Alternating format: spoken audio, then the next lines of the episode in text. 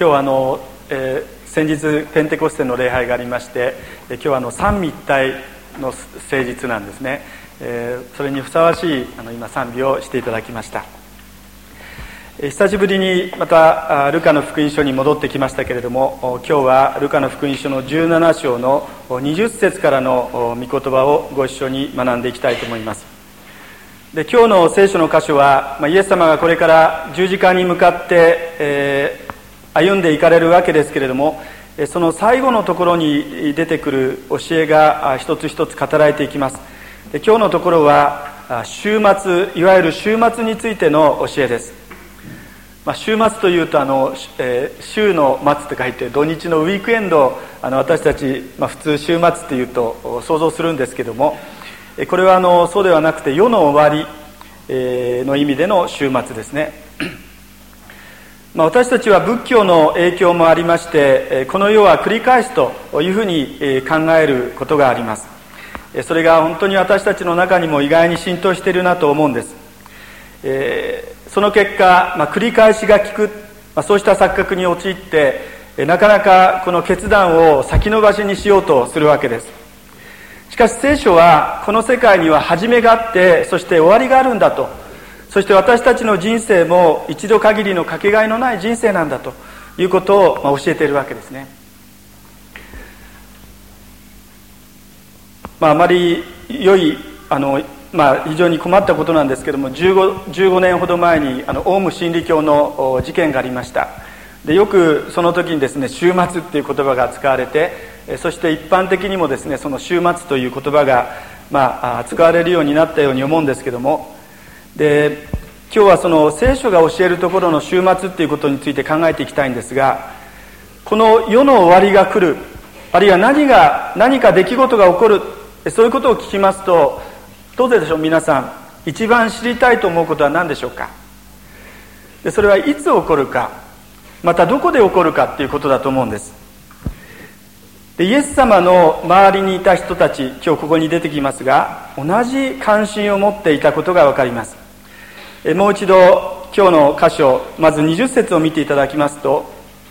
ファリサイの人々はですね神の国はいつ来るのですか？と聞いてるんですね。いつ来ますか？そして後の方の37節ここも分かりにくい御言葉なんですけども今度イエス様の弟子たちがですね主よそれはどこで起こるのですか？っていうふうに質問してるんですね。いつ？そしてどこで、まあ、私たちと同じですけれどもで今日はこの箇所このやり取りの中からですね神の国について3つのことについてご一緒に考えてみたいと思います。まず第一番目は神の国は見えるものではない。そういうことをイエス様は教えておられます。つまりこの神の国というのはこの世の延長線上にあるものではないということですね。今日の箇所を見ますとファリサイ派の人々がイエス様に質問しました。神の国はいつ来るんですか？この質問に対してイエス様は神の国は見える形では来ない。ここにあるあそこにあると言えるものではない。そうにお答えになりました。で質問したファリサイ派の人々は目に見える神の国のイメージをもしかしたら持っていたのではないでしょうか。ところがイエス様はそれをまあ否定されたわけですね、まあ、この時代ユダヤの人々はダビデ・ソロモンのあのずっと昔の時代にイスラエルが非常に豊かでたくさんの土地を持っていた国土を持っていた。その国土の回復とそれこそダビデのような偉大な王様の出現を待ち望んでいたわけです。つまりローマ帝国の支配から自分たちを解放してくれる、まあ、政治的なメシアを一生懸命待ち望んでいました。でそうした時代ですからファリサイ派の人々の目にもしかしたらこのイエスという男が、まあ、民衆の期待を担って自ら王となるべくエルサレムに歩みを進めているんじゃないだろうか、まあ、そういうふうに彼らの目に映ったようなんですね。ところがこのファリサイ派の人からしますとこのイエスという人物は確かに民衆の指示は受けていたんですけれどもその教えることやることがですねことごとく自分たちの教えと反していた。そうした意味でまあ人々の評判はどんどんどんどん大きくなるんですけれどもその反面ですねファリサイの人からすると目の上の単行部のような存在がこのイエス様だったわけですね。ですからチャンスがあったらこのイエスを捕まえたいというふうに思っていました。ですから政治的な意図を持ってエルサレムに行こうとしているんだっていうことをこのイエスの口から引き出すことさえできればそのことを口実にですねイエス様をローマに訴えることができました。この男はエルサレムに行って王様になろうとしている。ローマから独立しようとしている。そういう目論見がある。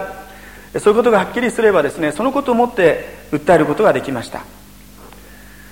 ですからここでファリサイの人がですね神の国はいつ来るんですか？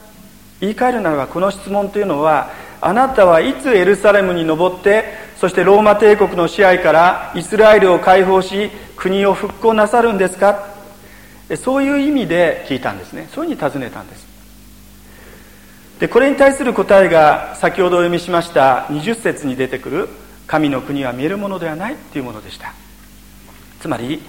神の国は権力を転覆させたり人間の社会的な行動の結果として実現されるものではない。むしろ神様からの賜物なんだとイエス様は明言されたわけです。これが今日の第1番目のポイントです。でこの後21節を見ていただきますと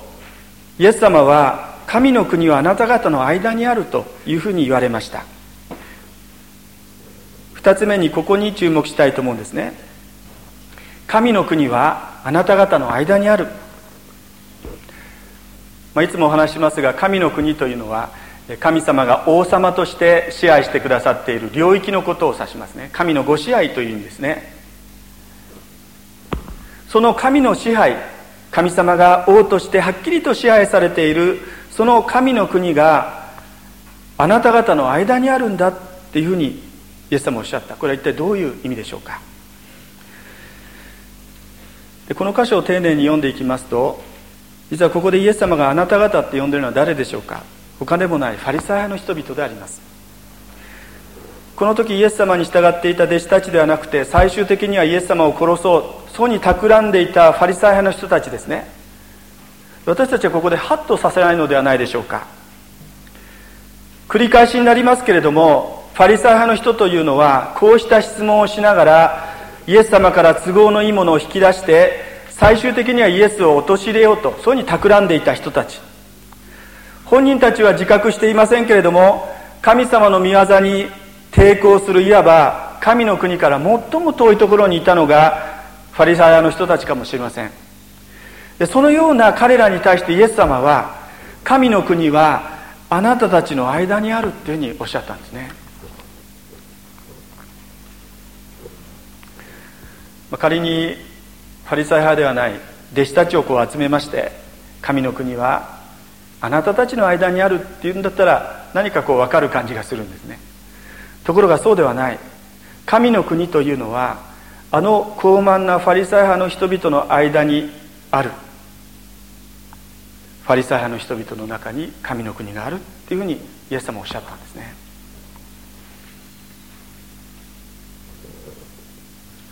別のところで、まあ、前にルカの福音書を学んだ時に白く塗って墓っていう言葉が出てきましたけれどもそういうふうにまでこのイエス様から言われるようなその人たちの間に神の国があるっていうふうにイエス様おっしゃったんですね。これどういうことでしょうか？私たちに当てはめて言うとするならば本当に最悪と思われるような私が置かれている状況環境の中に実は神様の御手の働きがあるっていうことなんですね、まあ、よく絨毯の話しますが絨毯のこの後ろから見てるとですね本当になんでこんなこと起こるんだろうこれとこれの出来事ってどういうふうにつながるんだろう私たちは分かりません。本当に希望が見えないような状況しかその絨毯の後ろから見えないんですけどもでもあのパウロがエフェソの教会に宛てた手紙で心の目が開かれるように信仰の視点が与えられるように私たちが心の目を開かれそして神様に導かれて信仰の視点が与えられるとですね今から今まで絨毯の下から眺めていたのをこう絨毯の上の方に見させていただいてあそっかこれはこういうふうにつながってるんだ。これは災いだと思ってたんですけども実は希望を持っていいんだ。期待していいんだ。そうした神様のご支配を見ることができるわけですね。でイエス様はそのファリサイの人たちの中にも神様の支配を見ておられたってことなんです。前にもこの礼拝で取り上げたんですけれども、えー、アメリカの長老派の先生でユージン・ピーターソンっていう先生がいます。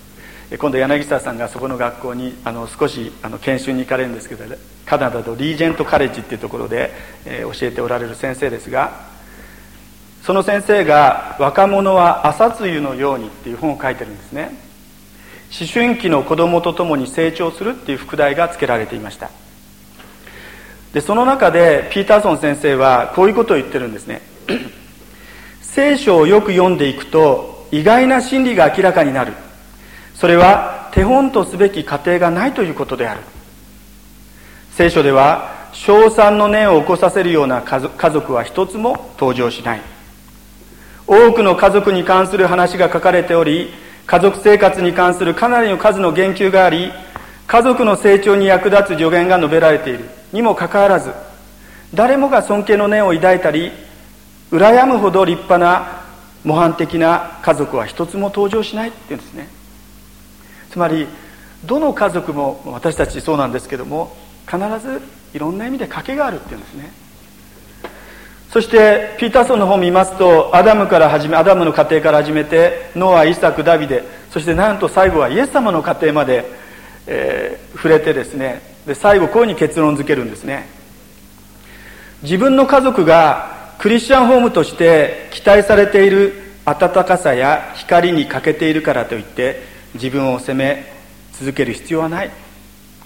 聖書に平和な家庭のモデルが描かれていない以上目の前にあるもの。それは言い換えるならばキリストにある家族。信仰の家族として共に生きる新しい共同体の約束であるがその目の前にあるものに心置きなく注意を向けることができる。共に生きる生活とは家柄によってではなく神の恵みによって作り出される関係によって成り立っている。私たちは自分が善良だからではなく許されているから前進していくことができるのだというふうにこう書いてあったんですね。私たちは自分が素晴らしいからとかあの善良だからっていうんじゃなくて神様に十字架によって許されてるから私たちはそこに希望を持つことができるんだっていうことなんですね。なんかこう私はここを読みながらですねあの目から鱗っていう感じがしたんです。聖書に出てくる人物ある意味で誰にでも当てはまるかもしれない。例えば分かりやすい例を取り上げるならば前にご一緒に見ましたサムエルはどうだったでしょうか。彼の生い立ちもですね決して恵まれたものではありませんでした。自分のお母さんのハンナ自分のお父さんはエルカナって言いましたけれどもその自分の実のお父さんは自分のお母さん以外にもう一つの女性を、まあ、大事にしなくちゃいけない。そうした立場に置かれてきた人だったんですね。お母さん以外の女の人を大切に出しなくちゃやっていけない家庭の中にサムエルは生まれてきたんです。子供が成長する上で全然いい家庭ではありません。そして、まあ、神様とあのハンナは約束していましたのでその大切な、えサムエルをですねえー、シロという場所にいたエリ妻子エリのところに預けるんですけどもところがそのエリには2人のどうしようもない息子がいました。ホフニとピネアスっていう息子ですね、まあ、サムエルからだいぶ土地が離れていたので影響を免れたのかもしれませんけれどもハンナからするならばそこに預けることもかなり勇気がいったことなのではないでしょうか。ところがサムエルはですねそうした環境の犠牲者にはならなかったんですね。非常にこの主にあって主体的に生きることができました。また福音書に出てくるザーカイはどうでしょうか？ザーカイも自分は恵まれてないと思いました。何か悪いことが起これば自分は背が低いからだ。自分が背が低いことを理由にしていたんです。そして不適されて生きる理由は十分にありました。ルツキにルツという人が出てきますけれども彼女もですねえー、この聖書に照らすならば必ずしも恵まれていたとは思えない。何かあったら例えばどうせ自分はモアブ人ですよ。そうやって左利きになることもできたでしょう。確かにそうしたことはザーカイにもルツにもあるいはサムエルにも起こったかもしれない。自分にはどうしようもできない。そうした私を規定する条件っていうのがあったんですね。しかしイエス様はですねそうした最悪の環境の中に実は神様の御手の御業があるんだ。心の目が開かれて私たちはそれを見て期待することができるんだ。で神様が必ず手をつけてくださった宮座というのは神様必ず完成に導いてくださるんだ。でそれが聖書の約束ですね。今なんでこんなこと起こってるかわからない。なんでこんな家に生まれてきたのかわからない。なんでこういう条件のもとで私は生きているのかわからない。自分ではどうしようもできないように思える。そうした中に私たちがあるかもしれませんけれども。でも万事を益とされる神様は私たちのために全てをどういう形か分かりませんけれども愛働かせて益にしてくださる。私たちはその神様を信じることができるんですね。あなた方の間に神の国がある。私のこうした状況の中に神の国がある。そのことを私たちは信じて心を高く上げることができるんだ。それが2番目のポイントですね。3つ目に移りたいと思いますけどもここでイエス様は神の国の完成ということについてお語りになっています。説教の冒頭のところで聖書によればこの世は始まりと終わりがあるんだというお話をさせていただきました。マルコの福音書を見ますとじゃあその始まりは一体どこから始まるのか。イエス様の宣教の第一声が出ていますが神の国は近づいた。悔い改めて福音を信じなさい。つまりイエス様が来られたことによって週末が始まった。神の国は近づいた。聖書が言うところの週末が実はすでに始まってるってことなんですね。ではその完成っていつなんでしょうか。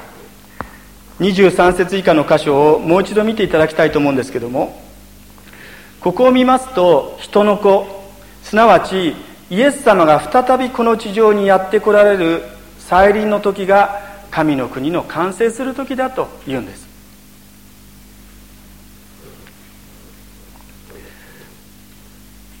先週の日曜日はあのペンテコステでした。私たちはあの毎年三大節っていうのを選びあのお祝いしますね、まあ、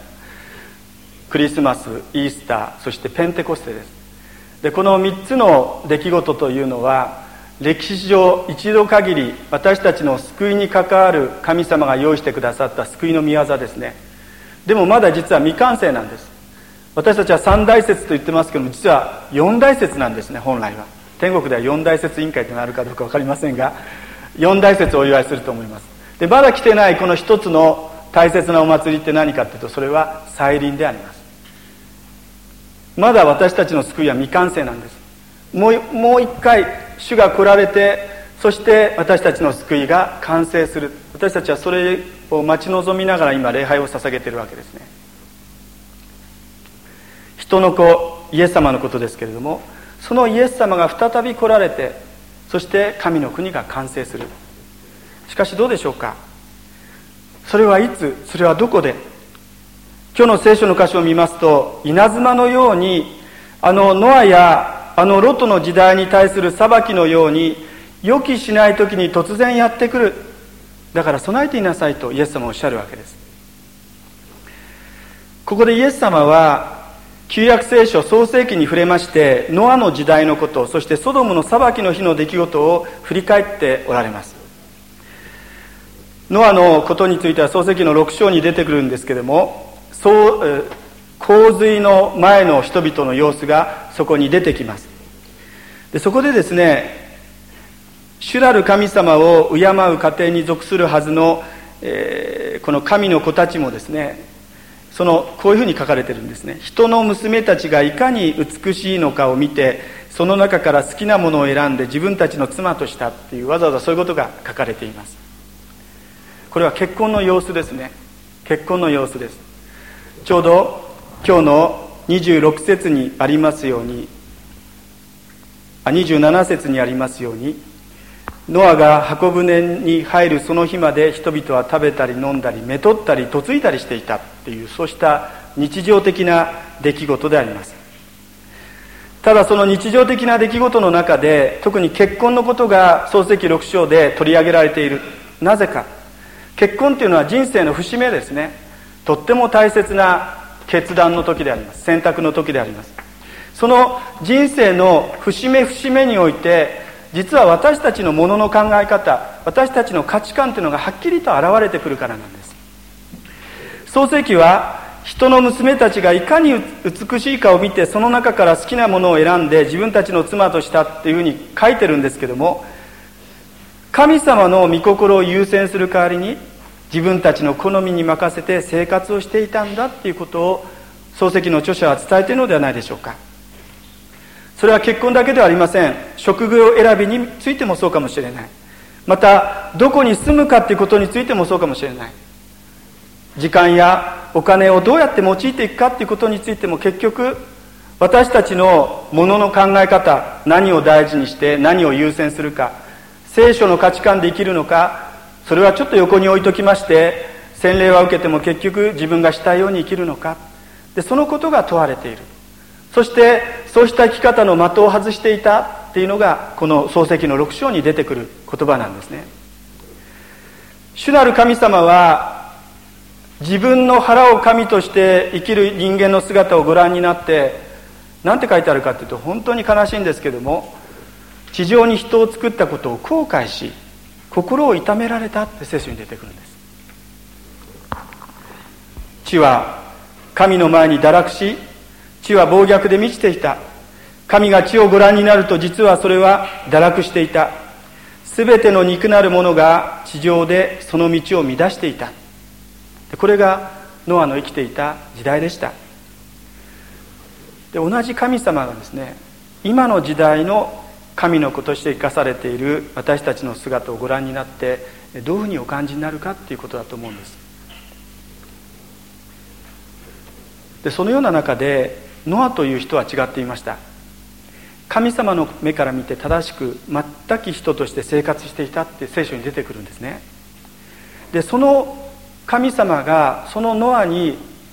やるようにとお命じになったのがこの箱舟作りだったんですね。箱舟作り。これ私の想像ですけれどもノア最初嫌だったんじゃないかなと思うんですね。というのはその森の中に海も何もない、えー、そのそんなの作ってもどうしようもないと思われるようなその森の中にですね大きな箱舟を作ってるわけです。みんなこう横を通り過ぎながら嘲笑ったんじゃないでしょうか。何変なことやってるんだろう。この間のペンテコステの聖書の箇所にありましたけども奴はブドウ酒に酔ってるんだっていう人もいたかもしれません。あるいは何でこんなことしてるんですかと言われた時にいや実はこれからあの神様の裁きで大洪水が起こるんです。ですからあなたも箱舟に入りましょう。一緒に箱舟作りに精を出しましょうってそういうふうに伝道したかもしれません。でもまああの次にしておこう。結婚が控えてるからとか毎日の生活忙しいから、まあ、それ今度聞くことにしておくよって言って結局誰もあの箱舟作りに参加しなかった。私たちも今日は日曜日でお休みの方が多いわけですけども家にゆっくりしててですねでテレビ見て、えー、あのこうゴロッとしてる方がしてる方がじゃない。してることもできるわけであります。でもあのそれを置いてこうやって箱舟である礼拝に教会に来たっていうことはまさに、えー、ノアと同じですよね。ここに私たちの救いがあると思うからこうやって箱舟の中に戻ってくるわけであります。他の人からするならばちょうどあの森の中でノアが一生懸命箱舟を作ったようになんで日曜日なのに礼拝に行くの、まあ、ある小学生がですね、えー、教会学校の教師をしている大学生に、えー、あのバイト代このバイト代でいくらもらえるのっていうふうに聞いたそうですけれども あの無報酬でしてるわけですよね。バイトでやってるのではありません。ですから普通の人だったらなんでこんなことするんだろうって思うようなことを私たちはしている。そうした姿を見て周りの人たちはノアの姿を見た当時の人たちと同じような印象をもしかしたら私たちに対して持つかもしれない。実はそうした生きた生き方こそが主イエス様の再臨を待ち望む週末を生きる私たちの姿なんだっていうことを教えてるんですね。ノアの時代ノアの言葉を信じて箱舟に入れば救われました。全ての人たちに箱舟に入るチャンスがありました。同時に入らないチャンスもありました。で今の時代この箱舟って何でしょうか？でそれはキリストの教会ですね。教会です。ある意味で私たちがさっきの学生のお兄さんではないですけれどもお金にならないお金にならないというボランティアでやる。そうした毎週毎週教会学校の奉仕を通して私たちは何をしてるかっていうと講座協会の教会形成という箱舟作りをしてるんですね。箱舟作りをしてるんです。イエス様は言われました。人はたとえ全世界を手に入れても自分の命を失ったら何の得があろうか。自分の命を買い戻すのにどんな代価を支払えようかと言ったんです。ノアの時代一生懸命全世界を手に入れようと思って一生懸命仕事していました。ところが一番大事なところを外していた。それ何かというと箱舟に入るということを外していた。ですから全部失ったんです。パウロはそうしたイエス様の言葉を受けてですねこういうことを語っています。神が私たちを通して懇願しておられます。キリストに代わってあなた方に願います。神の和解を受け入れなさいっていうふうに迫ってるんですね神様の方がへりくだってですねもう頼むから信じてくれって言うんです懇願懇願してるって言うんです。なん申し訳ないほどなんですけども懇願している。信じても信じなくてもいいですよ。あなたの自由ですってことは聖書に一言も書いてありません。なぜならば型を選んだら大変なことになっちゃうから。なぜこれほどまでにへりくだって神様の方が低くしてですね頼むから信じてくれ。頼むから運べに入ってくれ。なぜそういうふうに迫るんでしょうか。少し押し付けに聞こえるかもしれませんけれどもあまり迫ると人間関係がおかしくなってしまうかもしれませんがでもあえてそこまでなぜするんでしょうか？皆さんよくご存知のヨハネの3章の16節ですね。神はその一人子をお与えになったほどに世を愛された一人子を信じる者が一人も滅びないで永遠の命を得るためである。神様が頼むから信じるようにとパウロを使わしいろんな人を使わしてそのことをお願いする理由はそれは箱舟に入らずにそのまま進んでいく先に永遠の滅びが待っているからだっていうんです。神様はそうして私たちをご覧になって滅んでほしくない。永遠の命を手に入れてほしい。そういうふうに願われたからなんです。そしてそのように願われた根本の動機は何でしょうか。神は世を愛されたから。神様があなたを愛されたからですね。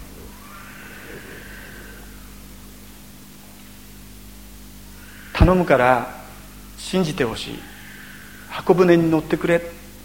そうしなければ大変なことが起こる。それがイエス様のメッセージであります。34節35節をご覧ください。心も難しい箇所ですけども。言っておくがその夜一人の寝室に二人の男が寝ていれば一人は連れて行かれ他の一人は残される。二人の女が一緒に臼を引いていれば一人は連れて行かれ他の一人は残される。私たちがヨハネの3章の16節のメッセージを本当の意味で本当の意味で心の底から信じているならば今私たちが寝室を共にしている愛する家族一緒に臼を引くように働いている職場の同僚たちに対して皆さんができる本当の親切それはイエス様を紹介することです。こうして34節35節のような出来事が起こらないようにそうした方々にへりくだってイエス様のことを伝えること主イエスを信じなさい。そうすればあなたも家族も救われます。その聖書の約束を信じ今日から名前を挙げて祈るってところから始まるのではないでしょうか。いやもうそれはもうその人の自由だからもうそのままにっていうふうに神様は思いませんでした。それはあなたの自由だっていうことはおっしゃいませんでした。そうじゃなくて懇願しているっていうんです。懇願している。今日あのロビーのところでですね一つのトラクトを配布しました。人生の基盤が揺るがされる時というトラクトです。でこれはあの3月11日に大震災が起こってそしてあの私たちも含めてですね本当にあの生き方を問われている私たちに対して、えー、聖書から語ったメッセージなんですが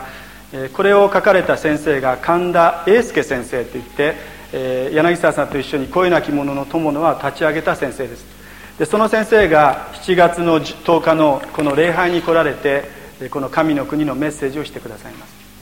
そしてこの後ろの方はそのメッセージの後半部分からこう始まっていくんですが「え、隣人を愛する習慣づくりセミナー」というのがその週の土曜日にこの礼拝堂で行われます。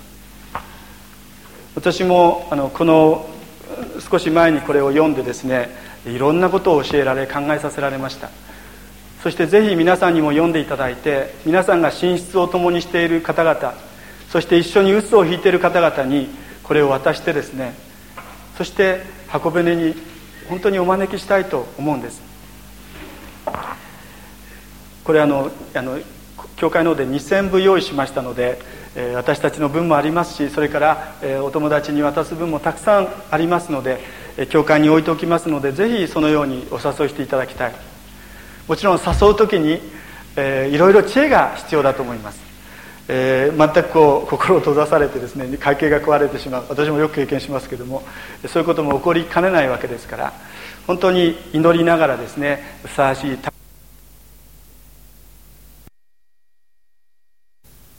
御言葉をもう知ってしまっている私たち。ヨハネの福音書の3章の16節を信じている私たちができる本当に本当の親切。最大の奉仕っていうのはその寝室を共にしている一緒に暮らしている家族そして共に臼を引いているその友達にイエス様を紹介することですね。ぜひそのことを覚えたいと思います。教会に来てる子どもたちもそうです。幼稚園の子どもたちもそうです。そのことを祈りながら知恵をいただいてですね、えー、